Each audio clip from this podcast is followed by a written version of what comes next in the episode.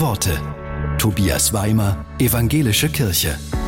Die Schriftstellerin Ronja von Rönne zur Frage, ob sie eine Vorstellung von Gott hat? Nur in guten Momenten kann ich mir vorstellen, dass es einen Gott gibt. Wahrscheinlich wäre ich gern gläubig.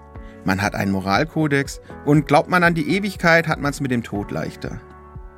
Für viele bedeutet Kirche auch Gemeinschaft. Das vermisse ich total, gerade in der Stadt. Bis ich 16, 17 war, habe ich abends zum Einschlafen gebetet. Meistens, wenn ich etwas wollte. Als mein bester Freund letztes Jahr schwer krank war, kam wieder der Impuls. Er hatte schon ein Bein verloren. Nun sollte das andere amputiert werden. In der Hoffnungslosigkeit findet man leichter zu Gott, als wenn alles smooth läuft.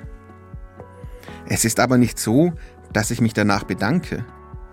Vielleicht sollte ich das mal machen.